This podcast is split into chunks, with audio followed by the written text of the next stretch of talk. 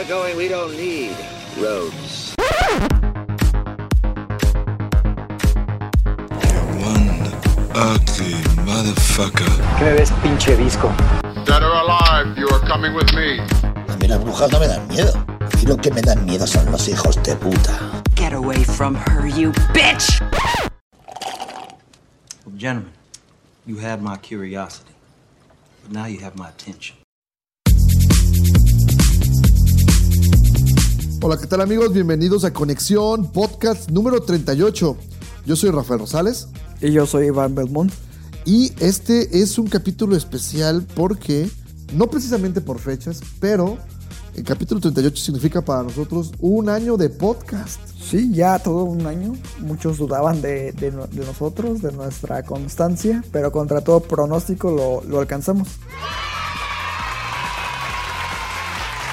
De hecho, la patrona, ¿qué nos dijo una vez? Que no nos daba cuat- ni cuatro programas.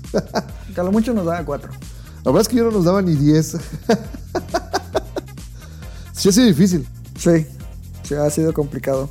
Sobre todo el tema de, de empatar muchas veces agendas, este, Fallos técnicos. fallos técnicos. Hay capítulos que se quedaron ahí en el tintero por temas técnicos. Yo, ¿cuál ha sido el más retador de todos? Uno del que me acuerdo ahorita, no el más retador, pero sí uno de, de los que más, el de Game of Thrones. Precisamente ahí hubo un fallo técnico que me retrasó de más. Tuve que extraer el audio de cierta persona de los demás audios porque el suyo no funcionó. Entonces, estarlo ahí modificando para que tuviera un mínimo de calidad y se pudiera entender y escuchar fue lo que me costó. Entonces, eso sí me retrasó bastante. Sí, yo también creo que fue el más complicado de todos nuestros capítulos, sobre todo porque eh, precisamente que tanta gente encajara en, en tiempos, y luego llegó primero Mario y tenía él un tiempo limitado y me dio muchísima pena que tuvo que irse. Este, Que le debemos una segunda invitación. sí, un saludo a él y, y pronto lo vamos a invitar a que regrese a, aquí a Conexión Podcast. Y pues nada más agradecerles a todos los que nos escuchan, a nuestros fieles pod escuchas y, y fans o seguidores, como se pueda decir. Por ejemplo, Suriel, Josafat, eh, la misma Alejandra. ¿Quién más nos, nos- Rubén, Doctor Cinema, que aunque a veces participa, también es, nos escucha seguido. Eh, también mis hermanos nos escuchan bastante seguido. Mi papá Ah, sí, es cierto, un saludo. eh, es, es fan. El hermano de Adriana. Ah, el hermano de Adrián Agustín, sí es cierto, este, también un saludo allá hasta León para él. Eh, Pues ah, nos han salido varios. Incluso una vez estábamos en un antrillo eh, de los mod- modernos de, de Morelia y nos Sí. dijeron: Yo los escucho. sí, sí es cierto, este, un, un- el hermano de Doctor Cinema, el, el buen Roy, este, por ahí uno de sus amigos también este, nos escucha y por ahí nos saludó y pues, se siente bien, ¿no? Que Sí. tenemos ahí al- algunos, no quiero decir fans, mejor dicho, que pues se dan el tiempo de, de escucharnos. Sí, y se les agradece. Es correcto. Y bueno, pues vamos a empezar porque hay, hay un gran, gran tema est- esta semana. Y este, vamos a empezar precisamente con una película de terror que yo esperaba, ya tenía tiempo siguiéndola, el, el avance, y me refiero precisamente a Boda Sangrienta. ¿Qué te pareció? Ready or Not es correcto. y es protagonizada por Samara Weaving y es dirigida por eh, Matt Bettinelli Olpin y Tyler Gillette. Cuenta con un guion de Guy Busick y R. Christopher Murphy. A mí en lo personal ah, me agradó, pero creo que pudo ser incluso mejor si se hubieran abordado mucho más el tema y mezcla de horror comedia. Porque cuando aparece la comedia en el filme, creo que funciona muy bien. Pero luego como que se pone muy seria la cosa. Y como que deja, no sé, un sentimiento un tanto agridulce una vez que termina. Pero en términos generales es una película entretenida y disfrutable. Nada más para recapitular, porque ya me diste tu opinión. ¿De qué trata la película? Es una chica que se va a casar con un, con un vato, ahí que, que es de una familia muy adinerada, los Ledomas. Ajá. Y ellos son dueños de un imperio de juegos de mesa. Como si se ca- casara con un hijo de los Milton Bradley o de los ¿Cómo se llaman los del Monopoly? No me acuerdo. Bueno, de una, un imperio de, de juegos de mesa. El chiste es que estos, estos famili- esta familia tiene una tradición que cada nuevo miembro tiene que jugar con ellos en la noche de bodas, pero existe una carta especial que es Ready or Not o Hide and Seek, que es pues, las escondidillas, Ajá. y quien la saca es casado por todos los familiares para realizar un, Ritual. un ritual satánico. satánico que les va a permitir continuar con la buena fortuna y visión para los negocios que han tenido, ¿no? de lo contrario, Ah, de lo contrario, todos ellos van a morir sin...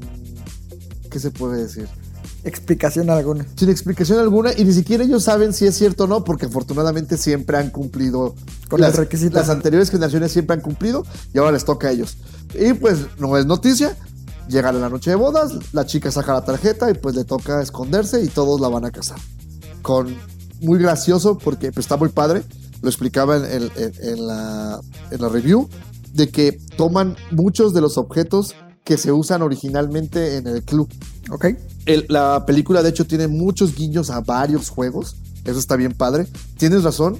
Empieza muy serio y por momentos abusa de la comedia. A mí también este, me pareció que pudieron haberle bajado un poquito a la comedia.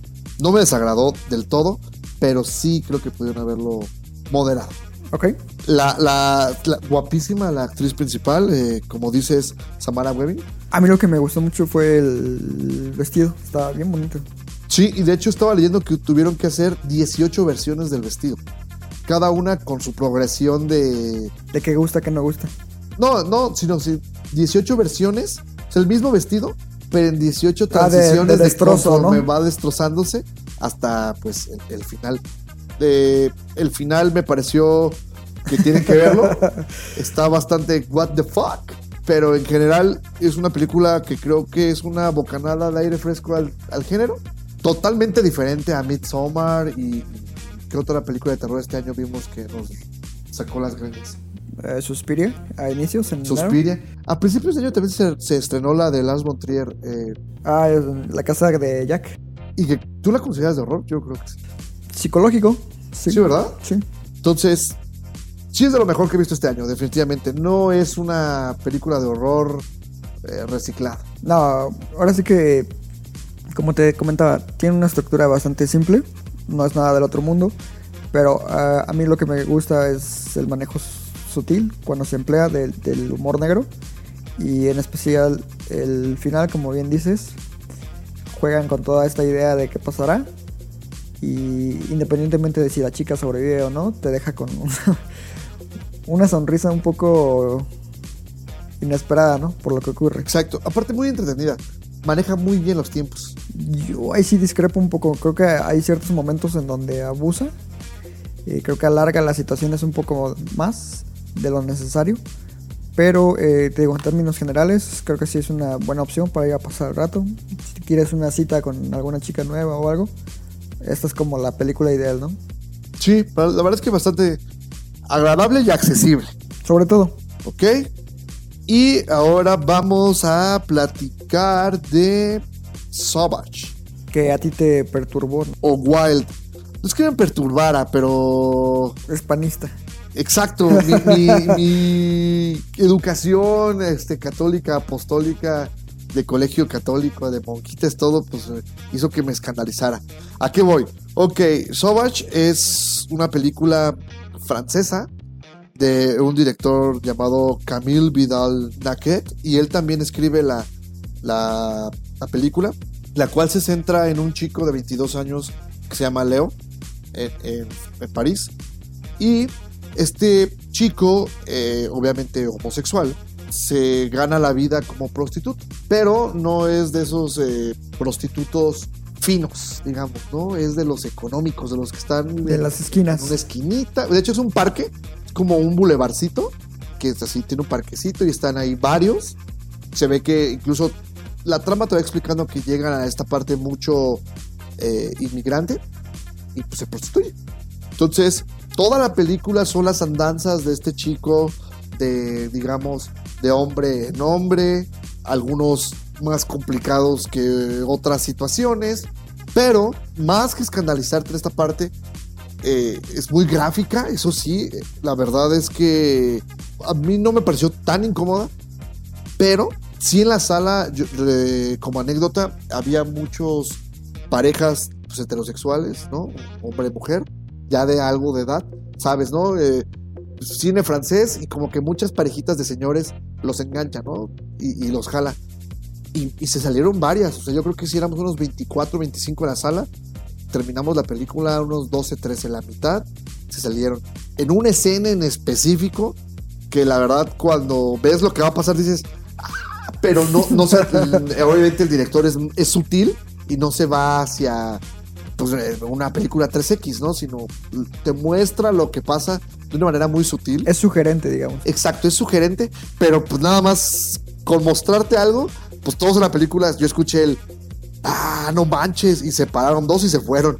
Entonces, eh, en esa parte creo que es muy interesante porque el director, sin ser gráfico, puede llegar a, a ofender a ciertas eh, ideologías. Fuera de eso, tiene un trasfondo eh, muy romántico, digamos, porque obviamente el chico está enamorado de uno de sus compañeros y toda la trama que vas viendo de él queriendo, pues, Conectar. conectar con, con este otro chico es bastante interesante. Eh, eh, tiene varios arcos, sobre todo el final es bastante interesante porque te deja pensando sobre el tú que hubieras hecho y sobre todo te pone, te hace empático, ¿no? Te pone en sus zapatos y dices, híjole, qué decisión tan difícil. Entonces, creo que, que la película funciona muy, muy bien en este aspecto. Es protagonizada por, por un chico que se llama Félix Maritot. No sé pronunciar francés, lo siento. Magitado. Maritaud. Pero lo hace increíble. Él, de hecho, no es homosexual. Es, es una parte muy interesante. Entonces, para como lo actúa, lo hace bastante bien. Es bastante frágil su, su personaje. Entonces, creo que logra transmitirte. Hay momentos que en verdad tú dices, híjole, ¿por qué le pasa tanta cosa, no? O sea, no es posible. Y, lo ves recaer porque aparte no solo ves eh, una sobreexplotación de temas sexuales, sino también mucho consumo de drogas, de diferentes drogas. Entonces, es una película, yo creo que un estudio sociológico de este tipo de, de ¿cómo se puede? De profesión, no, no es profesión, de, Más bien de estatus, ¿no? pues no te, ¿cómo te puedo decir? Que hay, hay una diferencia, ¿no? Entre trabajo y profesión. Vocación. No, ¿cómo te lo puedo explicar? Bueno, la vida de un prostituto barato en Francia, es, eh, en París sobre todo, es muy complicada. Y, y- y es como casi documental lo que te muestra. Ok. ¿Crees que si hubiese sido menos explícita dentro de lo que te muestra, hubiera podido llegar como a más audiencia? Pues sí, pero creo que hubiera sido contraproducente, hubiera sido incluso hipócrita con ella misma. Porque creo que ahí está la fuerza de la película, eh, en cómo maneja las situaciones y es cruda, pero realista al final de cuentas. La película la ha ido muy bien en, el extranjero eh, y, y se nota el, el por qué, porque, ¿cómo te explico? No teme en lanzarse al barranco, pero, te repito, sin ser gráfica. Ok. Que de hecho ganó el premio del Festival de Jerusalén, ¿no? Por mejor pe- primer película. Es correcto, no, y le ha ido bien en, en otros festivales. El chico, te digo, también ha ganado varios galardones por, por su actuación, bastante eh, interesante. Y ahora que lo pienso, no hay un papel femenino en la película que destaque. Meramente son incidentales. Todo en su mayoría tiene que son puro personaje homosexual. Ok. Pues bueno, pasando de algo muy deprimente a algo menos deprimente. No sé, fíjate, porque a mí sí me deprimió. Saliendo de la película que vamos a comentar ahora, salí con un sentimiento de vacío. Muy raro. está padre, pero está. Y ahora sí, llegamos a nuestra. ah, Estamos inaugurando una nueva sección que se llama Eficine. Por primera vez le diste en el clavo. Y nos referimos a una producción mexicana que yo le traía muchas ganas también. Y creo que para ti fue más bien una sorpresa, ¿no? No. Yo, yo la traía en la mira, eh, perdón, en la mira. Tenía como ciertas expectativas bajas, ¿no? Así como de, no vaya a ser que lo bueno que se ha dicho sea mentira, ¿no? Exacto. Afortunadamente este no fue el caso. Que, como bien comenta, pues la película de la que estamos hablando son todas las pecas del mundo. Así es. Eh, se acaba de estrenar hace poquito y se enfoca básicamente en, podría decirse un triángulo amoroso. entre Pues sí. tres personajes, ¿no? El, pr- el protagonista pues, es, un, es un niño eh, se que acaba de llegar a una escuela y se enamora de, obviamente, la chica güerita, la más bonita de toda la escuela. Y como el típico vato mexicano dice, va a ser mi novia, ¿no? Y como es común y que sí pasa, la chica que le presta atención a él gusta de, de este chico, pero obviamente pues él por estar eh, embobado con, con la güerita no, no la pela, ¿no? Entonces ahí se desarrolla una serie de circunstancias muy interesantes que pues no sé si quieras comentar más sobre. José Miguel se llama el chico. Y, y sí, la verdad es que el elenco, a mí, me, a mí me preocupaba por el elenco y te voy a decir por qué. El elenco está conformado por Hansel Casillas. Él es José Miguel, el protagonista, lo hace muy, muy bien. Nunca busca ser un personaje eh, agradable. Más bien es un chico muy retraído, incluso extrovertido. Digo, eh, ¿cómo te iba a decir? Es- Introvertido. introvertido y excéntrico. Él, según... Y, y un poco pedante. Sí, o sea, es, es un chico que no cae bien realmente. Pero eso es lo interesante de su personaje. Porque aparte, así como dices, de huevos se para y dice, ella va a ser mi novia y tú, no, párale, güey, no mames. Y de repente, wow. Eh, me daba mucho miedo porque sale Luis de la Rosa y Loreto Peralta. Luis de la Rosa, que saltó hace un par de años al estrellato interpretando a Luis Miguel, mm, no niño, más bien el, el preadolescente. Y lo hace increíble, por cierto, como Luis Miguel. Y acá lo hace también súper bien. Su personaje es... Es, el, es un bully, pero tiene una cierta restricción ah, social Ajá. para, para, para ser bully. Entonces ahí hay una contradicción Exacto, muy entonces... cagada. Como que una contradicción moral entre él que siempre está así de, tú aparte tú ma, pero está bien padre eso. Podría ser mi amigo. Es más, yo creo que es uno de mis amigos. está bien, bien chido su- ese personaje.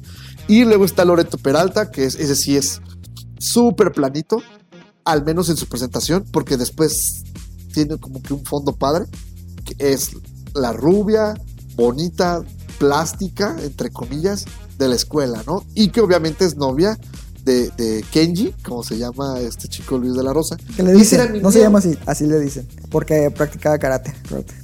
No, pues era, un- era su apellido, ¿no? No le... Porque era japonés italiano. Sí, pero no, no se llama Ken, Kenji era su apodo. ¿Neta? Sí. Órale. Bueno, eh, como sea, este chico, este, yo tenía miedo por estos dos personajes porque son Pintaban como los típicos elementos de como, comedia, son ¿no? populares, bueno, son conocidillos, pintaba que iba a ser una película comercial más, ¿no? Es una, una comedia romántica de morritos. Y no, o sea, completamente es otra cosa. Es un coming to age también. Sí, sin duda. Y, y- y- y muchos de nuestra edad, porque aparte la película está desarrollada en 1994, en el arco del Mundial de 1994 de Estados Unidos. Que resulta una elección muy interesante porque conforme va avanzando la trama y vas viendo los fracasos de la famosa selección mexicana, Ajá. El personaje principal también fracasa en sus intentos por conquistar a esta chica, ¿no? Ajá. Y pero tienes razón, es, un- es una elección muy peculiar que hayan decidido plantearla en esta época. Está cagadísimo lo de Sage. Es. o sea, cada La línea Sage. sí, güey, aparte, este, cómo imitaban su voz, ¿no? está súper pendejo. Oh, oh, soy Sage. Ah, Aparte, la hermana obsesionada con Exacto. Sage.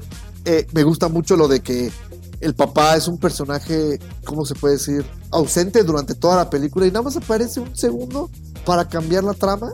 No para bien, por cierto. Le parte la madre al niño. Eso está bien padre también. Me encanta, pero eh, te voy a ser sincero. sí tiene sus, sus fallitas. Un, un- un doctor cinema que es bien fijado en las películas mexicanas, así está buscándole el, el error nomás para joder. Tiene muchos, es correcto, sí, pero creo que la riqueza está en la historia y cómo la cuenta. Y los personajes. eh, ya te comentaba que saliendo de, de verla, creo que muchos de nosotros, seamos eh, hombres o mujeres, podremos sentirnos identificados. Muchos hemos pasado por esta situación ¿no? de que nos gusta alguien y nos ignora, pero alguien más nos presta atención y nosotros ignoramos a esa persona. Exacto. Creo que en algún momento todos hemos llegado a ser igual de insoportables que este niño por estar empecinados en una idea. Eh, a veces yo soy consciente de que sí llegué a ser de cierta forma eh, muy similar a este niño en algunos momentos, siendo pequeño. Y creo que, como bien comentas, el final no es lo que se espera dentro de- del género. Me parece un- un- una propuesta muy real en ese sentido, de cómo lo que nos acontece, lo que hacemos y lo que decimos tiene efectos tanto positivos como negativos en las demás personas y a final de cuentas eso nos hace crecer como personas, ¿no? O sea, todos cometemos errores y de los errores aprendemos. Este niño a lo largo de la película va cometiendo uno tras otro, tras otro, tras otro. Tal vez sus intenciones sean buenas, tal vez sean malas, depende de, de bajo qué ojos se vea. Pero al final creo que pues crece precisamente con base en lo que le ocurrió y con base en lo que él llevó a cabo, ¿no? Porque lastima a personas a las que decía eh, Querer. querer. Exacto. Y justo es eso, que el final no es satisfactorio, o sea, no, no, no juega fácil como la mayoría del cine mexicano. Más bien, el final es realista. Exacto. Y eso eh, creo que es el, el impacto más grande que puede tener la película. Yo, todos los personajes los amé, son muy graciosos. Está, hablamos, obviamente, José Miguel, el protagonista, Loreto lo hace muy bien y ese cambio que sufre está bien padre. También Kenji pues, me súper cagaba de risa. Andrea Sutton, que es Liliana. Andrea Sutton, que es Liliana, es mi personaje favorito. La verdad es también. que tiene un trasfondo bien, bien, bien interesante. Aparte es el más complejo de todos y ya te, ya te lo decía yo, si yo hubiera sido Miguel, la neta yo lo, lo sobres con ella. Es que tiene que ver mucho también de como tu estilo, ¿no? Sí, seguro, también. Pero sí, ella, justo esa dualidad que maneja en la película es lo más, más interesante. A mí me llama mucho la atención preci- este, todo su evolución que va llevando. La del final está impresionante. de hecho, la misma frase del Kenji de neta, amigo, estás bien cabrón. está bien, bien padre eso. Eh, los personajes secundarios que son los amiguillos estos raros de, El de Tarolas. José Miguel, impre- el Guacalas, el, el Malo, ¿cómo se llama el otro? El chaparrito todo gordito, bien cagado también. No me acuerdo. No sé, pero todos están impresionantes. La verdad es que es una película que la vas a disfrutar. Yo creo que te vas a reír mucho y si eres de nuestra edad, te vas a acordar de esa época y vas a decir, chale. Éramos bien pendejos. Sí, güey, no mames, yo también salí que sí pensando de, Dios bendito, yo hacía esas estupideces y sí, cabrón. Hasta peores. Sí, seguro, seguro. Y la verdad es que la película, ya para cerrar, no sé si dijimos que es de, de este director, Gibran Aswad, y, y que es de esta corriente de directores que se juntan mucho con, con Luis Palacios y con... ¿Cómo se llama este, este otro director? De hecho, él, él salió de, de producción de Güeros y de Museo, ¿eh? Sí, eh, ahora sí que es de las nuevas voces de talento mexicano que prometen, ¿no? A futuro. Exacto, exacto. Eh, Va a dar mucho de, de, de qué hablar en el futuro, seguro. Como en su momento lo hizo Ruiz Palacios con Güeros. como lo hizo Luis Palacios, es correcto, y que ya museo bien. Muy bien. Ok, y bueno, la verdad es que esas son las tres películas previas a nuestra película de la semana. ¿Y por qué tan rápido llegamos a eso? Por dos cosas. Uno, para que salga rápido el programa, y dos, porque creo que se merece un muy buen tiempo Sí, la película de la semana, que es... ¿Cuál? el bromas. El Bromas.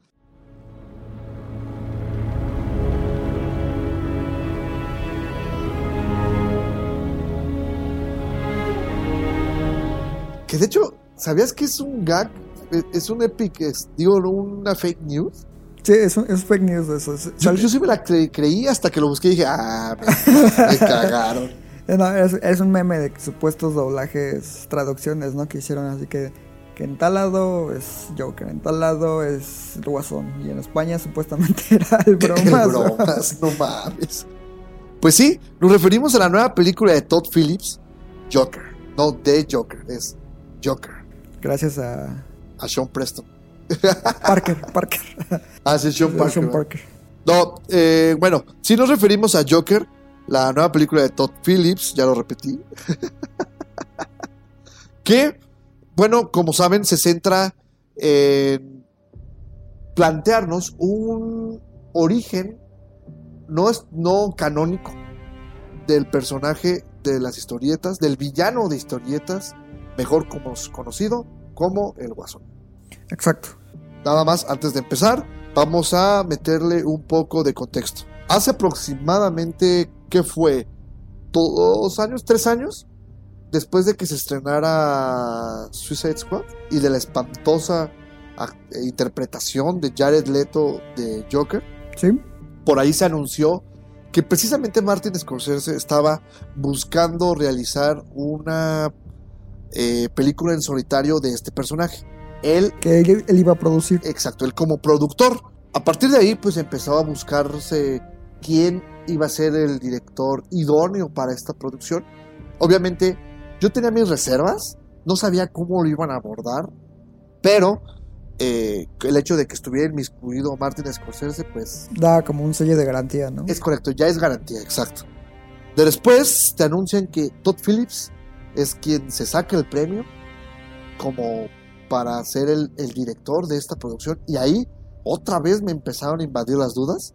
Y luego las dudas se incrementaron cuando se anunció que Scorsese se hacía a un lado para enfocarse en The Irishman. The Irishman, correcto. Entonces dices, puta, le dejan el proyecto a un cabrón cuyo eh, currículum son la trilogía de Hangover Starkey Hodge. y Viaje Censurado.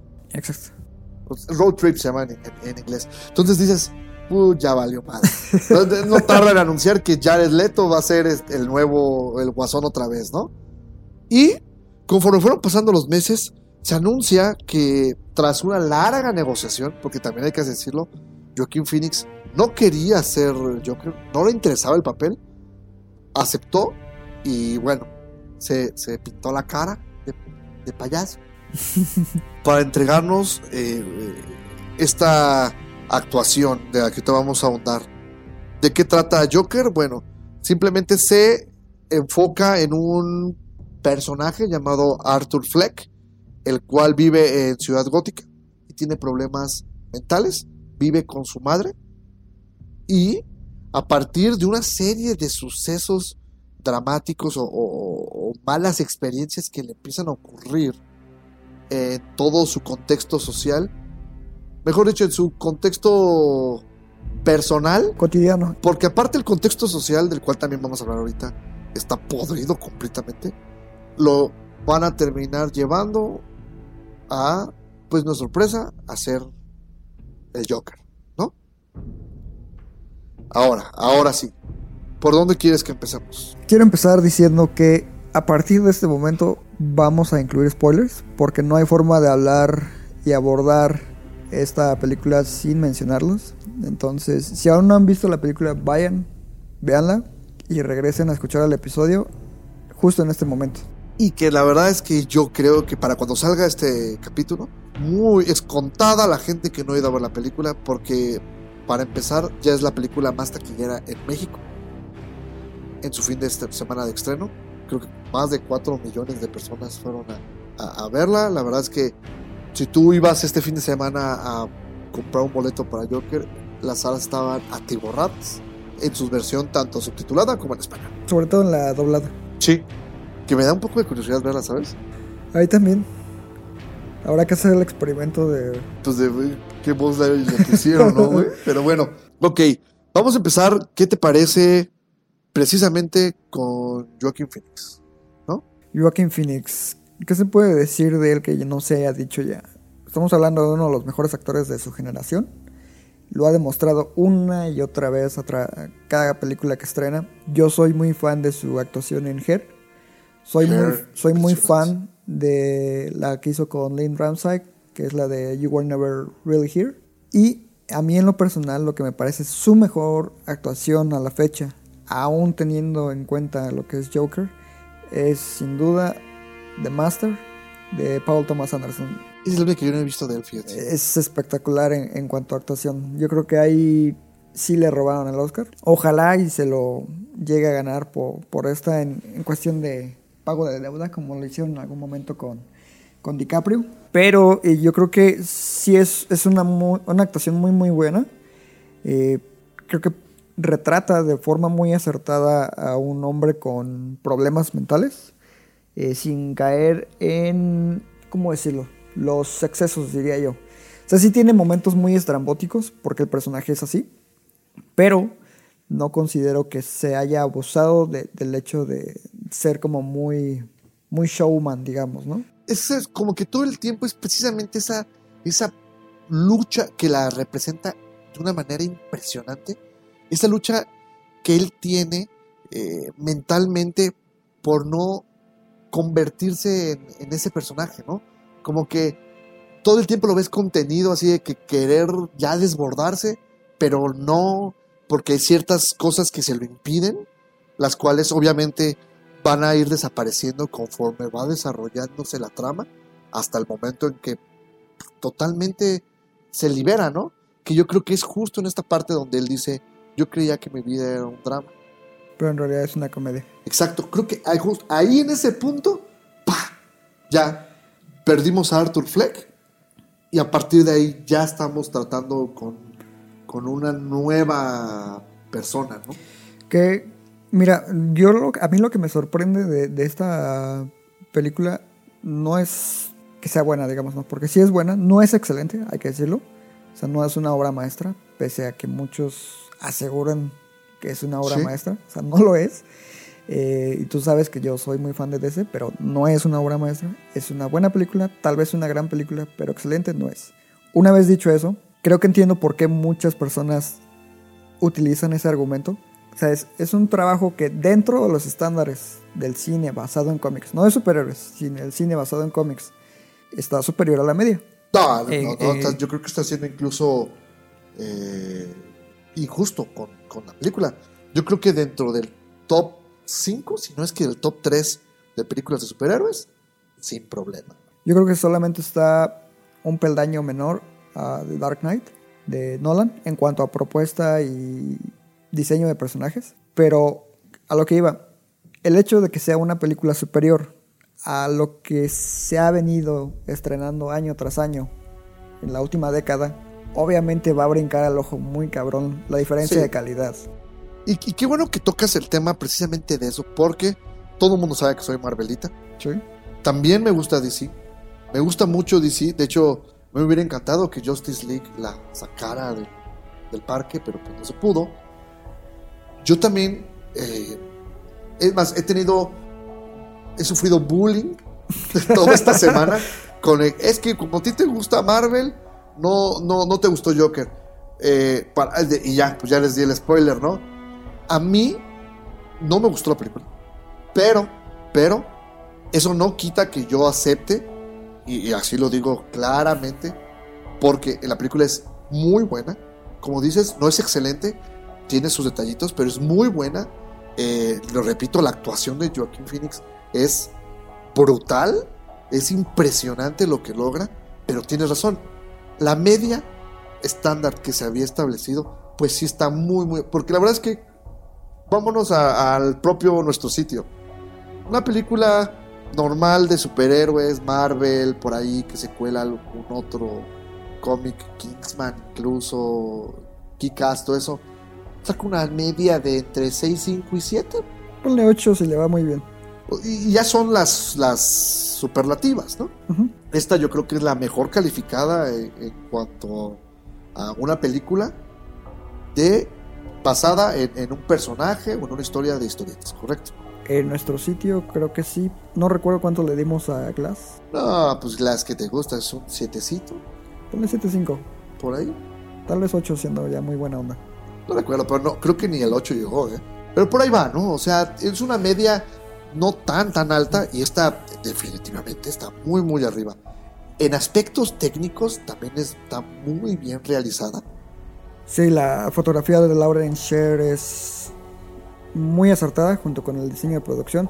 Me llama mucho la atención que eh, como la paleta de colores, tanto en fotografía como en el diseño de vestuario del personaje, va cambiando de tonos muy fríos y poco a poco, conforme va transformándose, van sacando colores más cálidos. Hasta que al final, ya cuando acepta su personalidad real y su psicosis, lo estamos viendo ya con tonos rojizos, ¿no? Que lo que estaba comentando hace rato, que saca su traje borgoña, etcétera. Sí, y este, también el chalequito que es como. Amarillo. Ajá, exacto. Ajá. Un mostacita, Y, ¿no? y él empezaba como colores verdosos, ocres, muy fríos. es un café, vieron. Ajá, y con poca personalidad, entonces ya no, al final explota. Te digo, Joaquin Phoenix está muy muy bien. Ahora, nivel guion, ¿qué te pareció? Ok, nivel guion. Creo que ahí está el problema. Y te voy a decir por qué. Sí, yo sé que todos este, se, se graduaron o, tu- o tuvieron su maestría en psicología y sociología tras ver la película, porque eso es lo que he visto, análisis muy profundos eh, con respecto a la personalidad y al Comentarios, no análisis. No, no, no, análisis, güey. No, no, no, no. Tengo amigos cabrones que se aventaron una tesis eh, respecto al desarrollo de personaje y el trastorno de personalidad. No, impresionante. De hecho, wow con esos güeyes. Yo voy a ir ahora que pongan ya su, su consultorio. Pero bueno, este, tú sabes de quién estoy hablando. sí, tú, güey. y no, no eres tú, doctor Cinema, eres tú, güey. Pero es lo que yo platicaba con mi hermano. Porque yo llega y me dice, güey, güey, ya la fuiste a ver. Y yo, sí. No te veo emocionado, como siempre llegas de las otras películas. Y yo, tengo problemas con ella. Bueno, bueno, no me digas. Va a ver y regresa y le digo, ¿ya la viste? Y me dice, a mí me gustó un chingo. Y le hago, ok, y le hago, nada más, respóndeme algo. Era un guion de un güey que se va al otro lado completamente. Y se lo encontraron y dijeron, ah, no mames. Hay que ponerle el Joker y que al final se pinte de payaso, güey. Eso para mí es la película, güey. Muy bien desarrollado el personaje, sí. eh, pero le sobran pedacitos. Pues dijimos que íbamos a hablar de spoilers, entonces para mí lo de Wayne le sobra. La subtrama, ¿no? Sí, se ve forzada para mi gusto. Pudieron una vez más, eh, pudieron haberlo quitado. Lo de la mamá está impresionante, eso está bien padre, pero no había necesidad de meter a Wayne salir, ¿sí me entiendes? Porque también te construyó, te construyó algo la escena en la que va y lo encara. Pues básicamente estamos viendo como, desde que empieza la película, el deseo de una figura paterna, ¿no? Porque Correcto. sabemos que es fan de un show que se llama Murray Talk o algo así, que el, Sí. el host es Robert De Niro, Ajá. y en cuanto él está viendo el programa, se imagina que tiene una conversación con él en dicho escenario, e incluso el dichoso Murray le dice a, a Arthur, ojalá yo tuviera un hijo como tú, ¿no? Y lo abraza. Exacto. De hecho, eso te lo dejan claro desde los primeros 10 minutos. 10 minutos. Entonces, él tiene ahí un fervor, un deseo muy grande por ser hijo de, de alguien y tener un padre, ¿no? Entonces, sí es cierto que es forzado el hecho de que se haya metido en la subtrama de que existía la posibilidad de que fuera hijo de Thomas Wayne y un hermanastro de, de este Bruce. Eso sí como que no, tampoco me agradó mucho. Y que de hecho es un, un tremendo gag porque hay mucha gente que todavía te defiende la teoría de que sí es. Ok, pero regresando al punto, creo que tal vez utilizar el mismo o algo similar, un elemento similar, mm, hubiera sido más funcional. Porque te digo, o sea, el personaje busca un padre y al final tiene una confrontación con su figura paterna ficticia. Con las dos. Sí. Y con las dos rompe la ilusión. Con Sí. Thomas diciéndole, güey, estás bien pendejo, no eres mi hijo. Vete, güey. Ajá. Eh, y la otra, de una persona que buscaba Pero ridiculizarlo. la ¿no? otra es más ideológica. Exacto. O sea, una le meten la, la idea de que existe la posibilidad de que sea tu papá, ¿no? Va, lo confronta y le dice, no, güey, no. Y el otro, él quería que fuera su papá, pero a la mera hora se da cuenta de que lo único que buscan es burlarse de él. Ajá. Entonces ahí es cuando ya trona Sí. por completo. Se O sea, ya, ya estaba tronado, pero ahí ya dice, nada, ¿saben qué? A la verga. Digo, o sea, lo de Thomas Wayne sí está forzado, pero la idea de manejar figuras paternas no me parece tan mala para el personaje. No, a mí tampoco. Incluso la del final, yo te la acepto y digo, este, eso estuvo muy bien. La de Wayne, es que, ¿cómo te explico? Eh, por momentos Todd Phillips es sutil. Es que ese es el problema de él como director. O sea, la verdad es que Todd Phillips no es un buen director. Yo diría que es un director promedio dentro de la industria, que le puedes dar una película tanto de DC como de Marvel y te la saca, ¿no? Está fácil, como decía mi hermano, este güey es de esos jugadores que nunca hacen, o sea, que juegan pero normal y un día se aventan un pinche golazo. Es esta, esta película, es, es eso para ese güey. O sea, podría ser un... ¿Cómo se llamaba este holandés que jugaba en el Real Madrid? ¿Schneider? No, ese güey era bien perro. No. No mames, güey era bien perro. ¿Schneider? No. Sí, ¿Qué, sí. ¿Qué hizo de su vida? Nada. ¿Schneider? ¿Schneider? Güey era bien perro, güey. ¿Qué ganó? Chime cosas, güey. No. Segundo lugar en la Copa. Estamos hablando de fútbol, güey, en el podcast, güey. El chiste es que hizo su One Hit Wonder. Es posible. Sí es posible. la verdad, o sea, porque a partir de aquí le van a llover propuestas, vas a ver, pero lo reto a que me calle hocico. Pero independientemente de eso, hay momentos en los que es sutil y esa sutileza funciona perfectamente para la película, para la trama y para el personaje. Ejemplo, cuando va con esta chica con la que también tiene alucinaciones, ¿no? Y que también cae, le cae el 20 en cierto momento. Cuando sale del departamento, siempre te deja con una sutileza de qué habrá hecho. ¿no? La, la ambigüedad, ¿no? Exacto. Muy similar a la de la última escena, Sí. cuando sale de la sala de interrogación. Ajá. Ok, esa sutileza pudieron haberlo usado con el tema de, de- de Thomas Wayne. E incluso el hecho de que pudieron haber, ¿sabes qué, güey? Este güey ya sabe que existes, sabe que lo estás buscando, le vales madre, güey, vete. Y eso hubiera sido más sutil que el encararnos. Incluso tal vez hubiera sido hasta más poderoso porque es así como de... pues, chido tu desmadre, pero... O sea, para mí ni existes, ¿sí me entiendes? Pero yo- yo creo que Phillips trataba como... O sea, lo dije un tanto en broma en nuestro grupo de, de desmadre, pero creo que sí, como que quiso representar la situación política actual en Estados Unidos de cierto modo. Eh, tienes a un rico en posición de poder, ¿no? Ah, ok, claro. Muy similar a lo que ocurrió en Estados Unidos cuando Donald Trump se convirtió en, en presidente. Es sabido que Donald Trump gusta de mofarse de las personas, etcétera. Incluso creo que en una eh, en un mitin o algo así se burló de un reportero con discapacidad. Mm, Güey, pues a la, a la morra de, de la ambientalista le dijo, hija, Bueno, pero eso ya siendo presidente. El chiste es de que siendo candidato se burlaba, ¿no? Y por ahí hay una escena donde Thomas Wayne llama a la gente payasos, ¿no? Por, sí, por ser cobardes y después del asesinato que hace este hombre en el metro, que es, es como te decía, o sea, trata de cierta forma muy poco sutil retratar todo este movimiento que hay actualmente en, en Estados Unidos, obviamente a extremos, sí. porque en extremos ahorita... De, de todos lados, yo creo, porque realmente ese tipo de vueltas empiezan a verse aquí sin entrar en temas sociopolíticos, güey. Yo, yo no, no me dieron mi, mi- mi maestría en, en eso, güey. Pero, fíjate, a mí también eso me llama mucho la atención. Está bien padre que realmente eh, la gente le compre el- este crimen a, a Arthur Fleck eh, sin saber qué pasó, ¿no? Porque realmente todo se desata porque tres hijos de la chingada se quieren pasar de lanza. No, no se desata, es la gotita que derramó el vaso. Ok. ajá. Por- porque es un personaje que es bien sabido que ya te establecieron. Tiene problemas mentales, como bien dijiste hace rato, ha luchado con contenerse, con contener esos sentimientos. Y va a llegar un momento en el que por una u otra, estas personas, ya hablando en términos generales, pues rompen con su realidad, ¿no? Y una vez que cruzan el límite, no hay vuelta atrás. Eh, en cierta forma lo vimos reflejada en la casa de Jack, de Las von Trier, cuando ya empieza...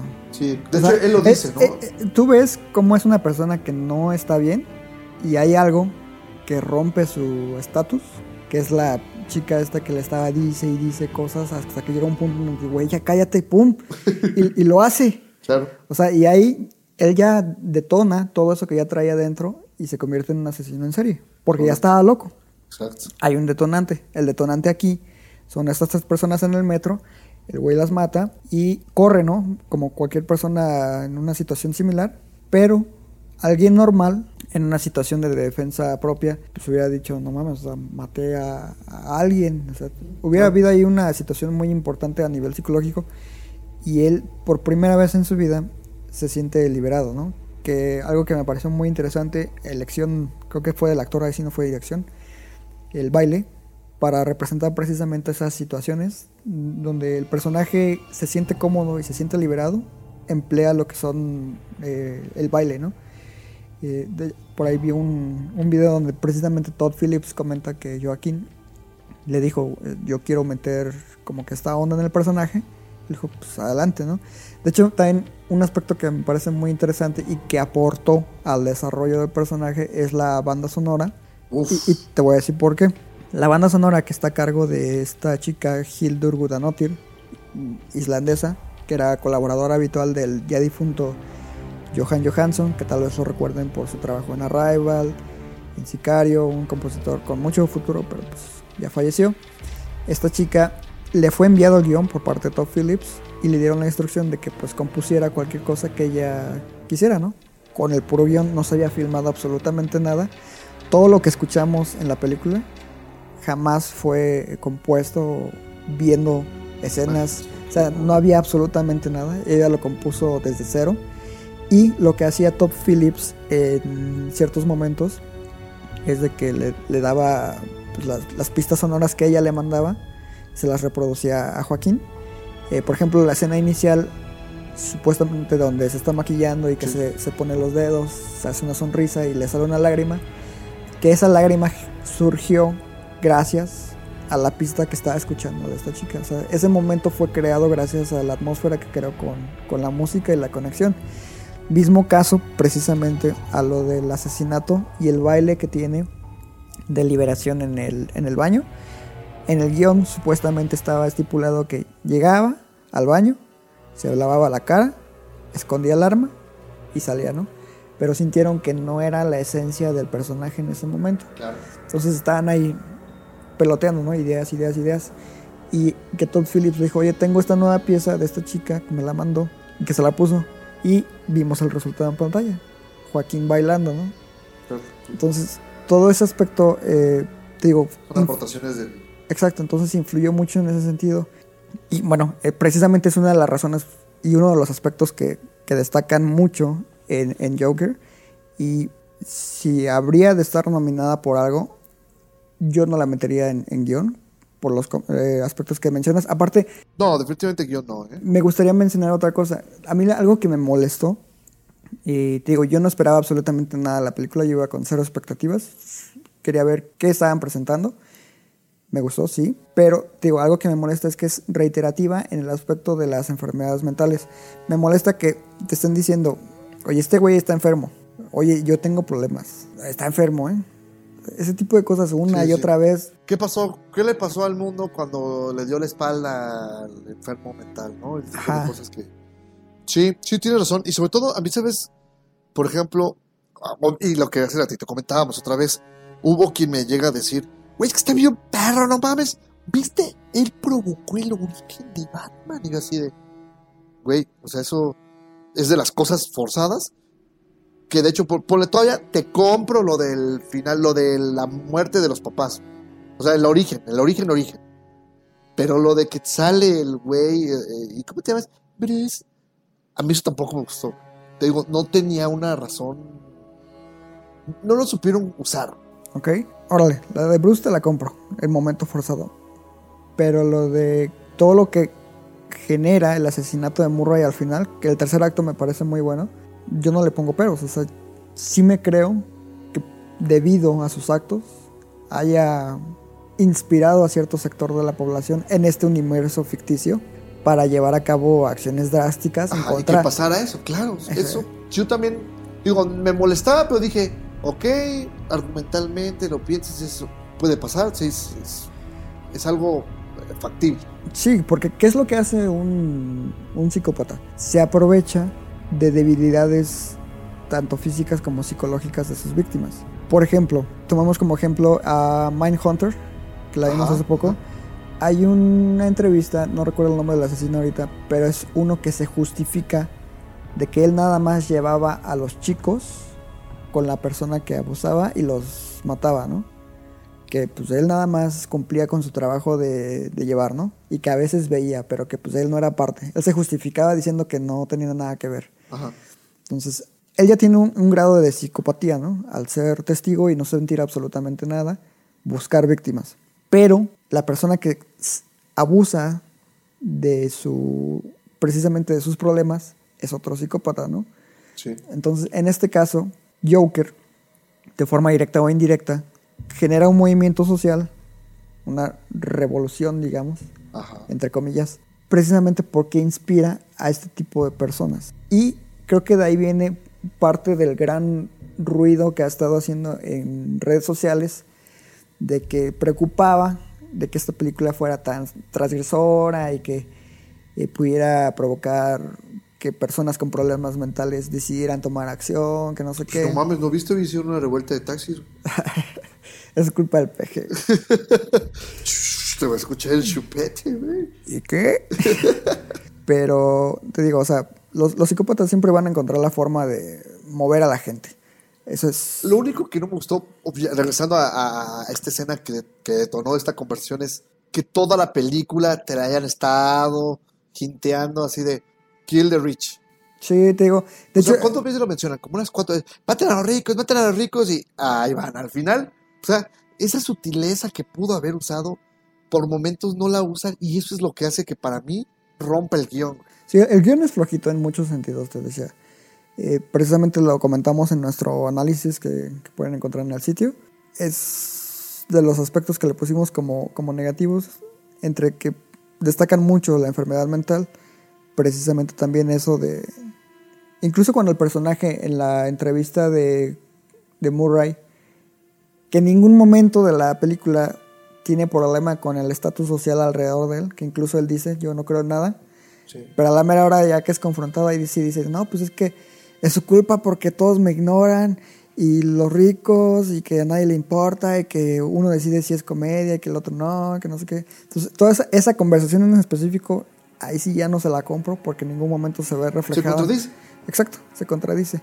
Entonces, eso es otro problema del guion. De hecho, quita a Joaquín Phoenix. ¿Ok? ¿Quién sobresale de la película? Es que él es la película.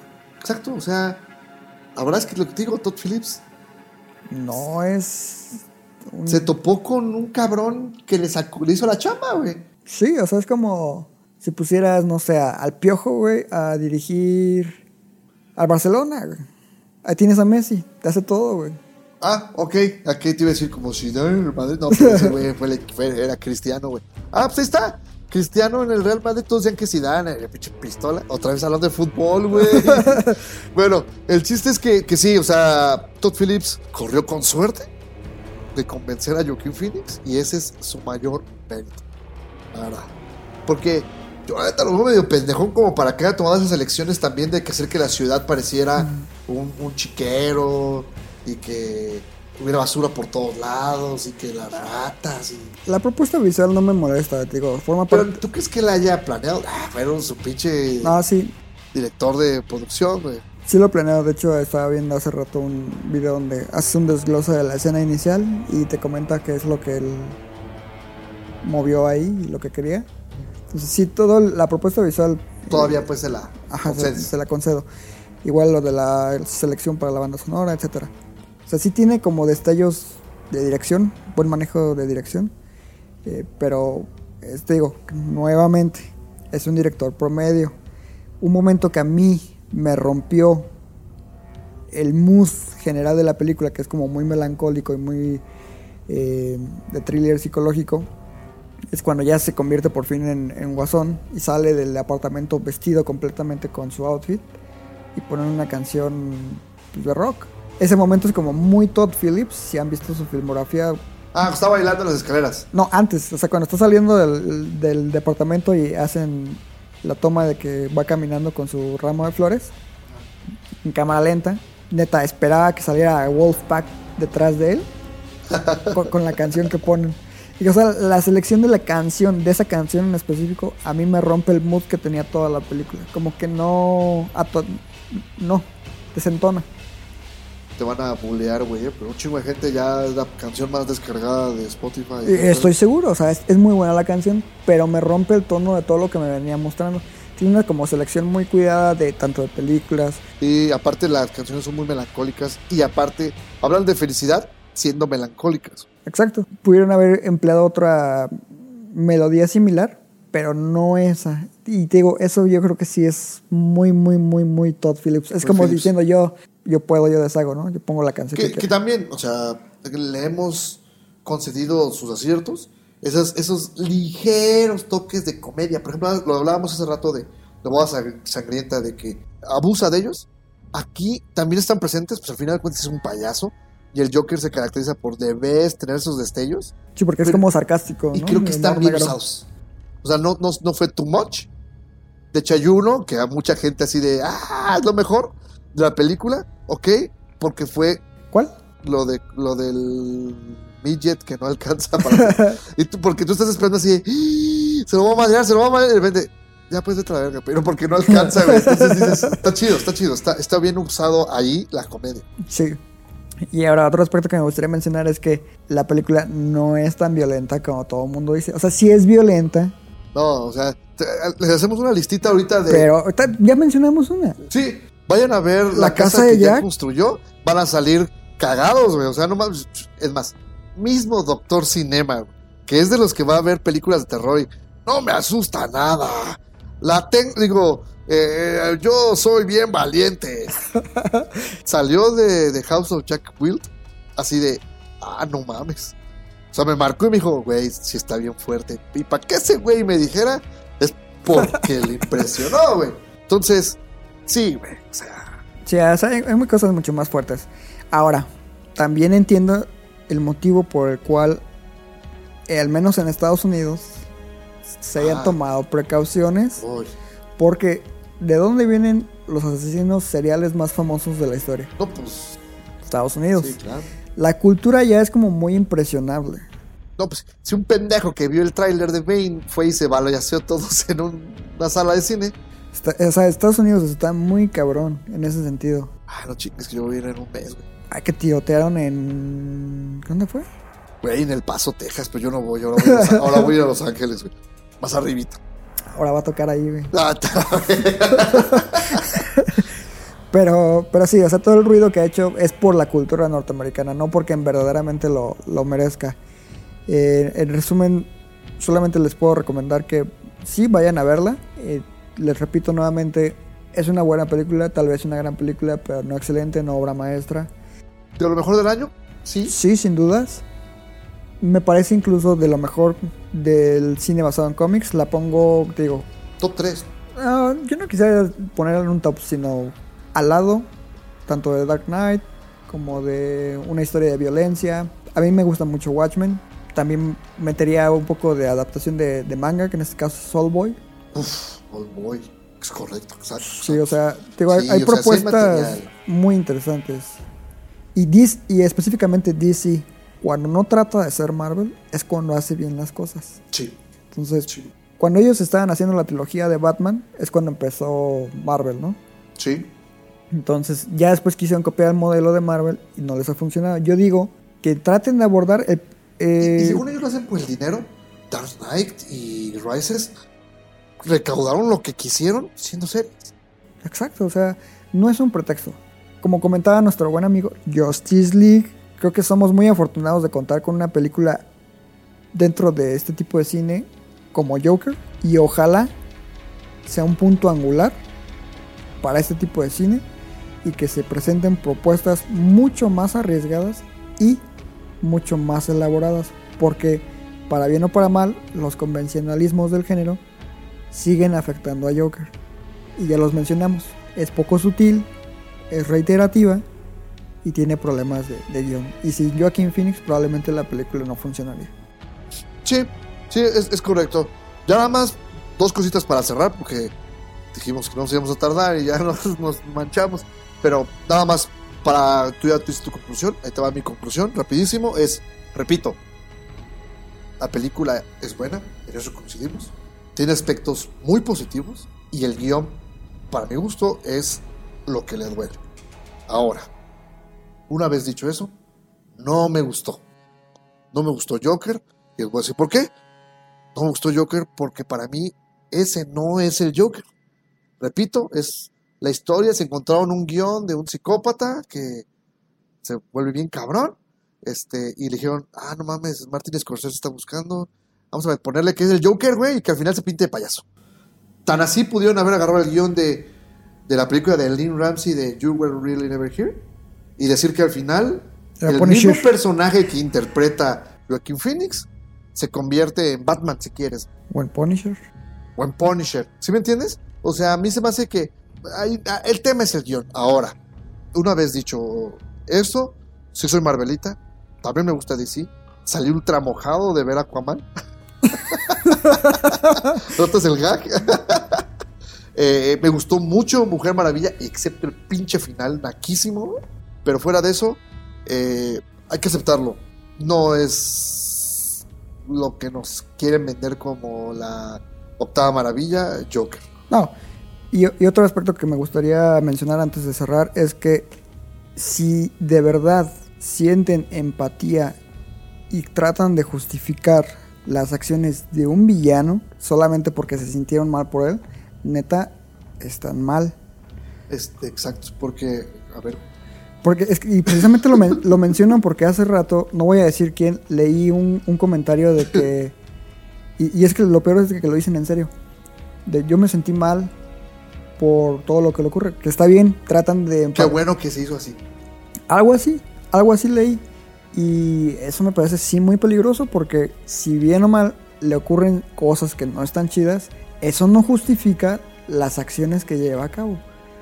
Sí, sí, sí, sí. De hecho, acuérdense que, que el Joker es este pro aborto. ¿La verdad, pendejos?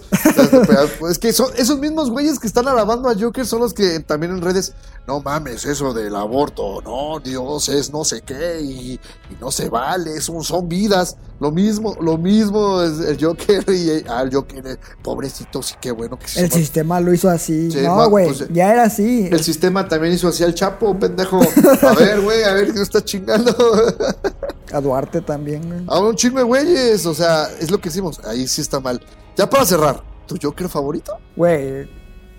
O sea, es- son, son muy diferentes entre uno y otro. Sí, güey, pero colócamelos en los que han salido en cine, porque hace ratito vi un- una lista de hasta los que han salido en caricaturas, todo eso. Lo que Mark Hamill hizo con Joker, tanto en videojuegos como en películas animadas, es un punto aparte. Lo hizo muy bien y es de mis favoritos, pero en actuados. Todos me gustan, menos Jared Leto. Ok, bueno. Yo sí voy a ser valiente y todo eso. Pues es que no se trata de ser valiente, ¿no? O sea, me gustan todos. Jack Nicholson me gusta por precisamente gracioso psicópata. Heath me gusta por este agente del caos que representa y que trata de modificar como el status quo de una ciudad. Y este me gusta porque es un estudio de personaje muy interesante sobre un psicópata. Yo me quedo con Jet, con Heath. Bueno, pues creo que, estuvo buena la plática. Eh, nada más, como hubiera gustado que se encontraran el guion de Lars von de la casa que ya construyó y le hubieran puesto Joker, güey. Ese hubiera sido un verdadero villano pasadísimo de lanza, güey. Pero no pasó. Vayan a ver esa película también de, de Trier. Hablamos de ella en un capítulo, creo que fue en el podcast 8 o 9 por ahí. Película, no, no, no, no, no. Lars von Trier, otra vez. Se ganó mis likes. Pero bueno, vayan a ver Joker si no la han visto. Si ya la vieron, díganos qué les pareció. También nos- estamos nosotros este, de acuerdo que podemos equivocarnos y que hay diferentes opiniones. Y bueno, pues te agradezco como cada semana, Iván. Eh, más años de podcast. Y pues yo soy Rafael Rosales. Yo soy Iván Belmont. Y recuerden que Amamos el cine. hasta la próxima.